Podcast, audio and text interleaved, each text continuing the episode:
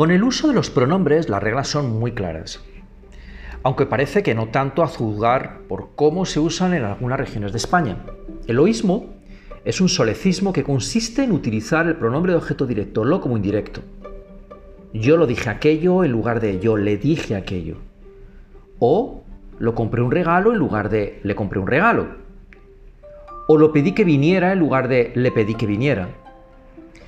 Esta falta de excepcionalidad no ocurre con el leísmo parcial, momento en el que se puede utilizar el pronombre de objeto indirecto le en lugar del directo lo. Aquí te coloco un ejemplo. Le vi en lugar de lo o la vi.